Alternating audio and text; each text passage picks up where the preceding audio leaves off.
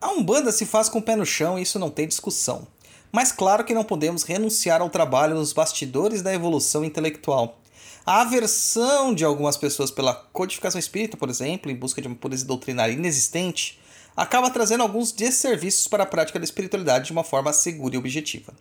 Da mesma forma, a inclusão desnecessária da doutrina espírita sem pautar-se no bom senso também o causa.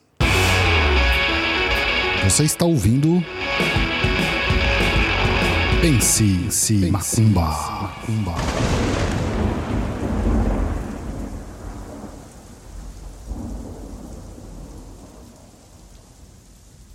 Olá, seja bem-vindo ao Pense Macumba. Eu sou Douglas Rainha, dirigente da tenda espírita de Umbanda Chão de Jorge e do Templo de Quimbanda Cova de Tiriri. Este programa foi pensado nas estradas, em meios aos campos de Ogum, enquanto eu estava dirigindo, percebendo que hoje quase ninguém tem tempo de ler textos. Então decidi trazer alguns assuntos já tratados por escrito em nosso blog, perdido.co, para o formato áudio. E se você quiser conhecer mais do nosso trabalho, nos siga em www.perdido.co ou no instagram.com.br douglasrainho7. Além disso, temos o TikTok e Instagram do Papo da Inclusão, o melhor e maior podcast de macumbaria do mundo e do plano espiritual também. E neste programa nós vamos falar sobre o estudo melhor a minha mediunidade. Vamos lá?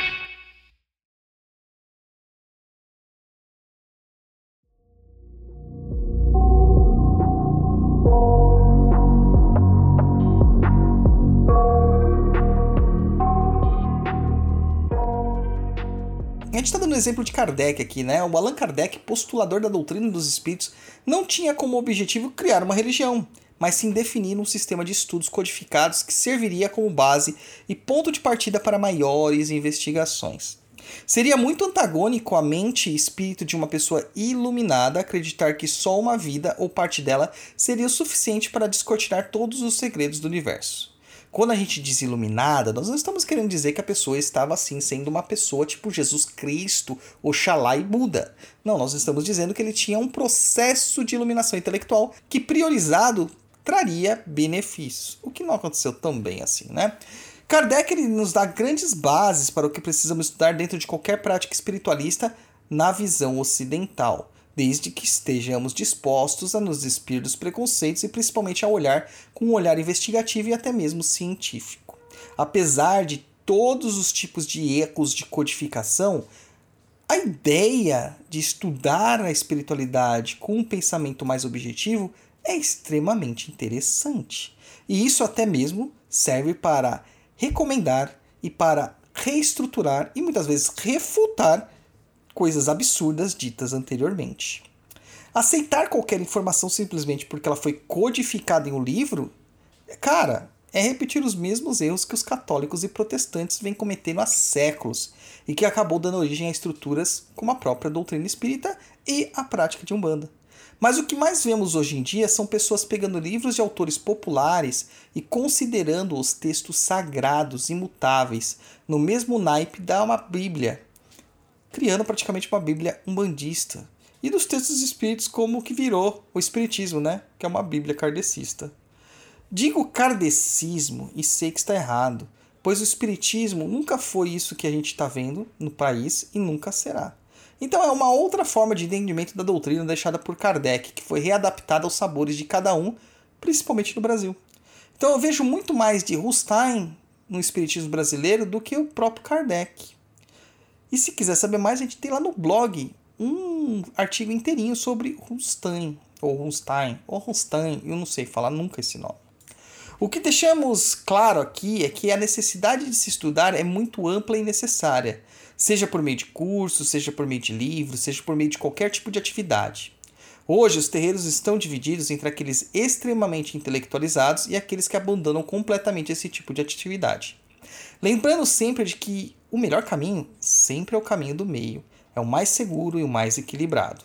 Então temos que dosar o trabalho intelectivo e de estudos com a prática de terreiro. Claro que com a infinidade de ofertas que temos por aí sobre a Umbanda, acabamos até mesmo nos sentindo sufocados e procuramos os cursos que têm mais visibilidade. É um outro erro igual ao de se associar os textos de autores que são encontrados facilmente nas livrarias a uma suposta codificação da Umbanda. O que eu recomendo a todos vocês é que realmente mergulhem nos cursos diversos e de diversos professores. Eu mesmo, em meu propósito mais tradicionalista, procuro trazer informações contextualizadas nos meus estudos, vivências e práticas. Isso é um esforço muito grande, pois eu tenho que lidar com toda a dificuldade educacional, que é um dos grandes problemas brasileiros, e com a dificuldade de não ter uma mídia para esta divulgação. Contudo, quando os meus cursos encontram as pessoas e essas se encontram em meus cursos, eu fico extremamente feliz com os feedbacks que sempre terminam com a exclamação: por que eu não te conheci antes? Claramente que não sou o único nesta jornada, mas sou um dos mais ativos, creio.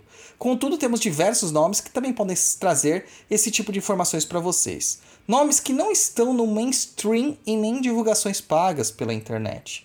Mas mesmo estes, eu recomendo fazer cursos para se criar um contraponto. Não adianta nos fecharmos em uma bolha e de não olhar para fora dessa bolha. Em uma conversa com o pessoal do Umbral, que é o grupo de apoiadores do Papo Nem Cruza, eles sempre relatam a efetividade dos feitiços ensinados no curso Proteção e Limpeza de Ambientes, e isso me traz uma enorme satisfação.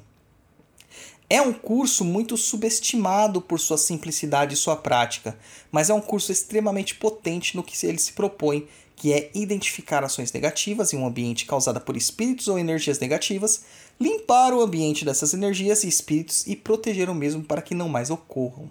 Só que parece que o pessoal quer ver sangue jorrando no pescoço da galinha e se esquecem da simplicidade da magia de Umbanda e das práticas de magia popular. Um outro exemplo clássico é o curso das linhas de Umbanda, que até a data presente do escrito constava, né, na época com demandas, a linha de demandas, a linha de águas. Porém, hoje, atualizando aqui no podcast, nós temos também a linha da justiça. Cara, nesses cursos não só damos ferramentas teóricas, mas também muitas práticas, porque a gente sabe que não adianta dissociar uma da outra. Primeiro precisamos criar um pavimento com a matéria teórica, tirando as ilusões e as amarras, para posteriormente, dentro dos elementos daquela força, ensinar suas magias e encantamentos.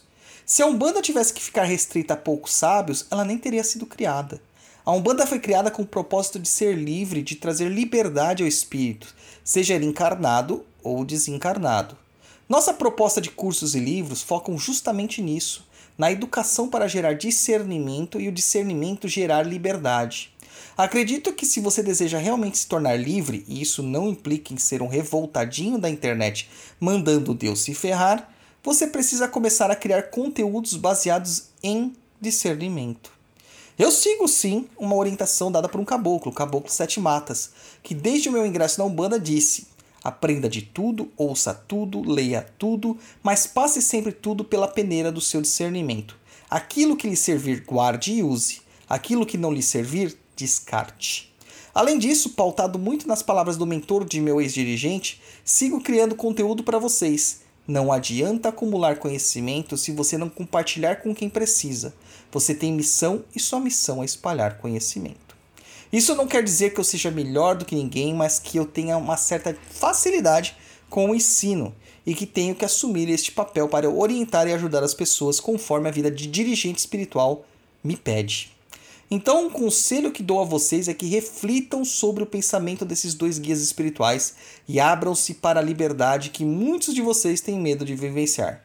Mas lembre-se, responsabilidade é uma exigência da liberdade.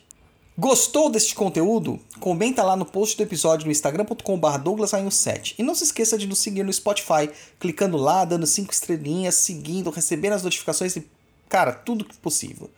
Aproveita e confere os nossos cursos em www.perdidead.com.